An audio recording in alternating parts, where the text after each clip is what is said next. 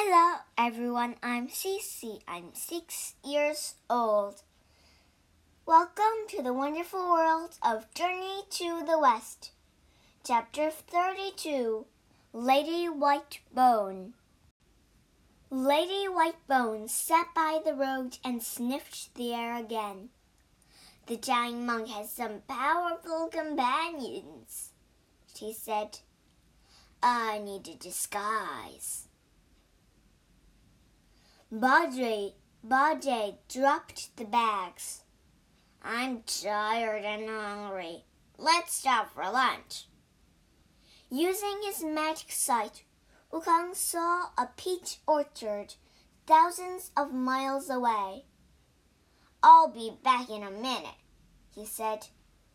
Soon after, soon after the monkey had left, a young woman came down the road. She held out a bowl. Are you the Tang monk? she asked. I have food for you. Bajie reached for the bowl.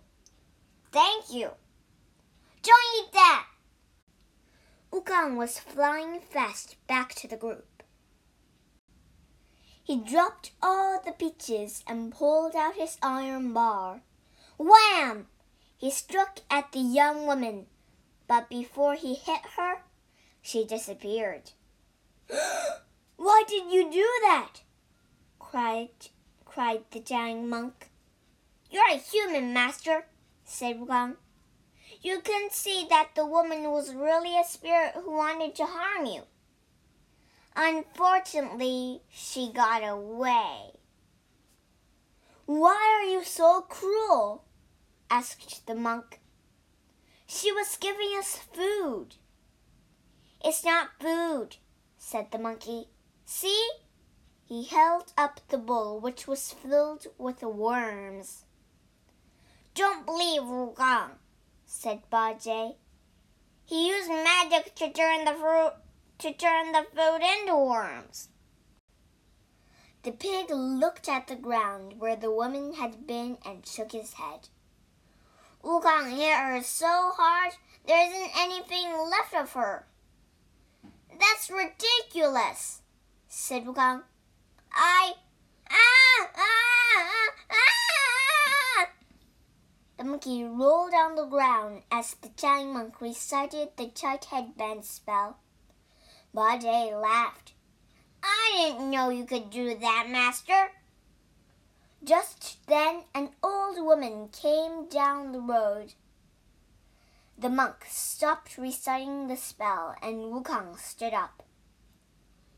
I'm looking for my daughter, said the woman. She was bringing food to the giant monk. Oh no, said the giant monk. Bajie stepped forward.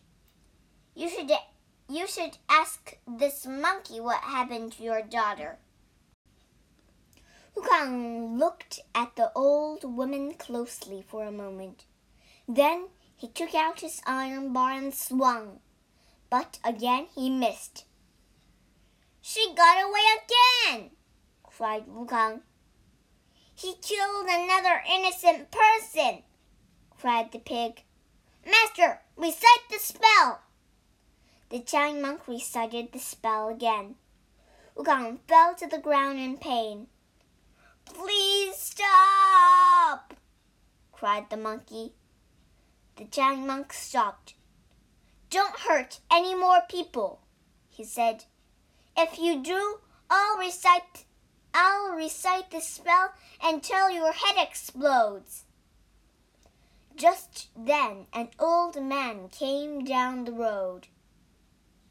I'm looking for my wife and daughter, he said. That's the evil spirit woman again, thought Wukong. If I don't destroy her, if I don't destroy her, she'll harm the giant monk. But if I do hurt her, the monk will make my head explode. Wukong sighed. I must protect the giant monk no matter what he thought. Wukong whipped out his iron bar and swung.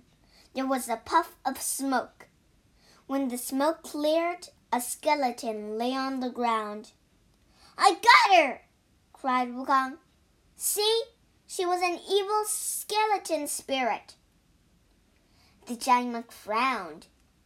Recite the spell again, Bajie said to the monk.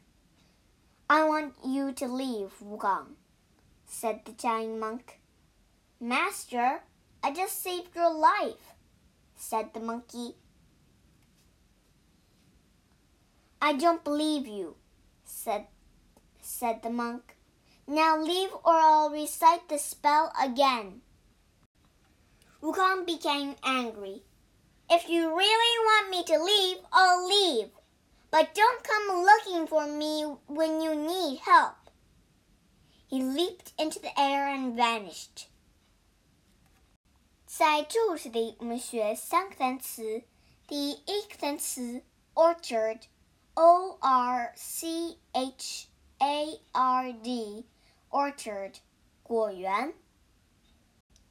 第二个单词 innocent，i n n o c e n t，innocent，无辜的，无罪的。 第三个单词 whip。W H I P whip